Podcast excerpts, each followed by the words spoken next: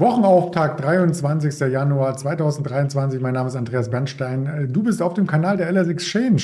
Natürlich für Finanzinformationen zu einzelnen Aktien. Direkt nach dem Intro geht's mit der Berichterstattung los.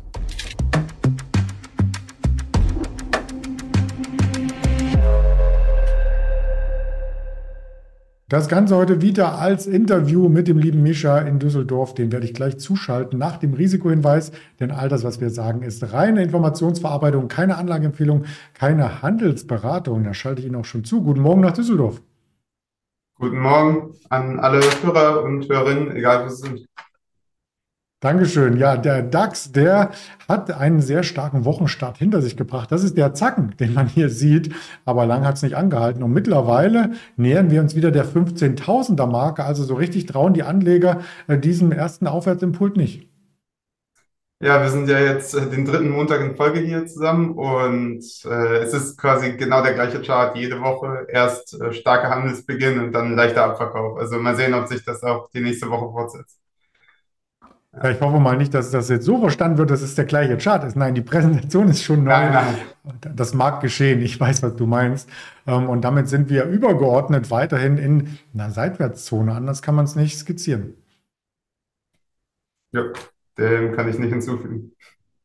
Das ist natürlich auch den US-Händlern geschuldet und Händlerinnen, die hier beim Fear and Creed Index so ein bisschen zurückgekommen aus dem Risiko. Wir haben es nicht geschafft, beim S&P 500 über die 4000 zu kommen.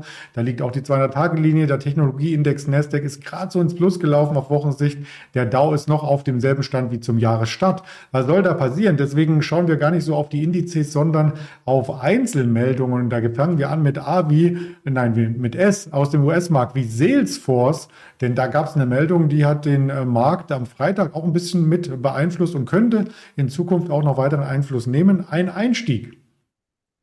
Genau, die Salesforce, das ist äh, für die, die es nicht kennen, der größte Konkurrent von SAP, kann man so sagen. Also auch äh, ganz viele diverse Software-Dienstleistungen, ähm, sowohl im Marketing, also Vertriebsbereich, als auch in anderen Bereichen.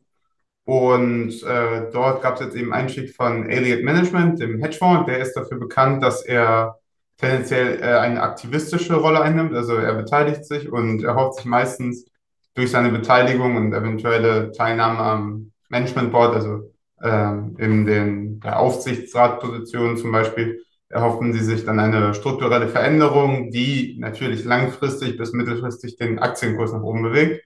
Und äh, ja, Menschen, die mit äh, der Sache vertraut sind, haben gesagt, dass es wohl einem eine Position über mehrere Milliarden ist. Das ist jetzt in der Salesforce nicht äh, irgendwie 10 Prozent, aber jetzt auch nicht gar nichts. Und auf jeden Fall ein, ja, ein Augenmerk, weil Elite Management zum Beispiel auch bei PayPal dabei, die ja auch stark verloren haben äh, gegenüber ihrem Hoch, genauso wie bei Pinterest, die stark verloren haben. Und das gleiche kann man noch über Salesforce sagen, die haben sich ja auch zwischenzeitlich gegenüber dem Hoch von 2020 mehr als halbiert. Und äh, ja, jetzt gab es auch einige Entlassungen, wie in ja, anderen Unternehmen des Sektors auch. Und Elliott Management hat sich wohl gedacht, dass das jetzt der richtige Moment sei, da äh, ja, mit der Salesforce im Zweifel nach oben zu steigen. Ja, wenn man da den, äh, das Lineal in den Bleistift, wollte ich sagen, anlegt, sieht man auch, dass der Abwärtstrend, den wir bei Salesforce hatten, überschritten wurde, übrigens schon vor einer Woche und äh, damit die Aktie auch technisch wieder interessant wird. Genau, äh, man weiß ja nicht genau, wann Salesforce zugekauft hat. Man kann durchaus annehmen, dass sie das Tief ja, nicht genau getroffen haben, aber dann äh, zumindest nicht bei 143 Euro, sondern auch schon bei 130 angefangen haben zu kaufen. Ja, das wünscht man den Anlegern sicherlich. Ansonsten kann man ja auch vielleicht nochmal nachkaufen, wenn man schon eine erste äh, Position hat und langfristig vom Geschäftsmodell ähm, überzeugt ist. Ja, zu A wollte ich noch kommen. A wie Aurelius. Das hat wirklich unsere Nerven in den Bann gezogen in den letzten Handelstagen. Die Aktie, ein geplanter Segmentwechsel hat erst einmal für einen deutlichen Rücksetzer gesorgt und dieser Rücksetzer wurde jetzt wieder aufgeholt mit einer neuen Meldung, die du uns heute mitbringst. Genau, also ganz äh, zurück äh, ist sie wohl nicht, wo sie vorher war. Die stand letzte Woche um die 20, 21 Euro, äh, damit eine Marktkapitalisierung von um die 600 Millionen. Und zwischenzeitlich hat sie eben durch einmal die Meldung dieses Segmentrückzugs, aber auch dem Delisting aus der Münchner Börse, wo eben die Anleger nicht ganz verstanden haben, warum gibt es das Delisting, warum äh, ja, wird das überhaupt gemacht, sind das wirklich einfach nur Kosteneinsparungsgründe oder steckt da vielleicht mehr dahinter? Äh, auf jeden Fall möchte Aurelius da, also hat das bemerkt und möchte da etwas gegen tun und hat in dem Fall ein Aktienrückkaufprogramm gestartet. Über 30 Millionen, das ist jetzt bezüglich der Market Cap, die äh, vor der Meldung bei ungefähr 400 bis 450 Millionen lag, nicht eine gigantische Summe, aber es ist auf jeden Fall ein Hinweis, dass Aurelius selbst findet, aha, unser Aktienkurs ist zu niedrig und wir werden über das nächste Jahr, ich glaube, das Programm läuft bis Ende Januar 24, äh, wollen wir auf jeden Fall zurückkaufen. So gesehen ist das ein Augenmerk und auch vielleicht spannend für die Anleger zu sehen, aha, die Aktie wird nicht einfach nur abverkauft, sondern das Management tut was dagegen. Und äh, das hat die Aktie direkt gestützt, pendelt immer noch zwischen 15 und 15,30 rum, also immer noch deutlich unter dem, dem Niveau der letzten Woche, aber auch wieder deutlich über den Tiefs, die ungefähr bei 13 lagen. Wird auf alle Fälle wieder spannender und geht nicht in den freien Fall über. So kann man es vielleicht auch charttechnisch nochmal von einer anderen Sicht erörtern. Ja, apropos freier Fall. Ähm, wir schauen ja nicht nur, wer hinfällt und ein Foul macht beim Fußball auf die Tabelle, sondern auch bei den Fußballaktien, auf den Aktienkurs. Da gibt es in Deutschland nur den BVB, aber international gibt es natürlich auch noch andere Fußballaktien, zum Beispiel Juventus Turin. Und da gab es eine Meldung jetzt mit einem Punktabzug, der sich auch direkt im Aktienkurs widerspiegelt. Genau, 15 Punkte wurden der Juventus Turin abgezogen für ja, eine schlechte Bilanzierung oder verspätete Meldung. Das ist natürlich also für jeden, der halbwegs Fußball versteht, sind ja so gesehen fünf Siege, die da abgezogen werden. 15 Punkte, das ist schon bei, ich weiß nicht, viele Spiele die Italiener genau haben, aber ungefähr 34, 35, 36 Spielen, ist das schon sehr drastisch und äh, die waren vorher, meine ich, auf dem vierten Platz und jetzt irgendwo ins Mittelfeld abgerutscht.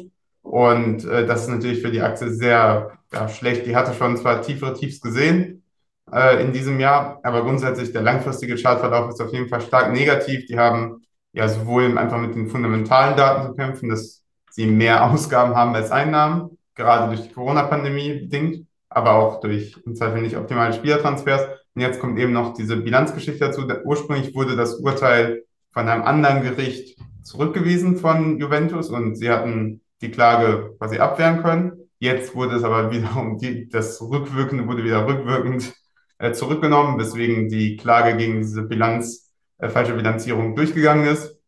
Die Aktie äh, hat heute mit 29 eröffnet, oder äh, bei uns wurde sie auch noch tiefer gehandelt zwischenzeitlich, aber hat ungefähr äh, bei 29 eröffnet, ist jetzt wieder ein bisschen angestiegen, aber ist natürlich schon eine harte Meldung, weil natürlich hat die Platzierung an sich nicht viel finanzielle Bedeutung, aber am Ende, je höher die Mannschaft steht, desto mehr TV-Gelder bekommt sie, desto eher kommt sie in die Champions League, kriegt da wiederum mehr Gelder und für so einen großen Verein wie Juventus ist das schon ein herber Rückschlag.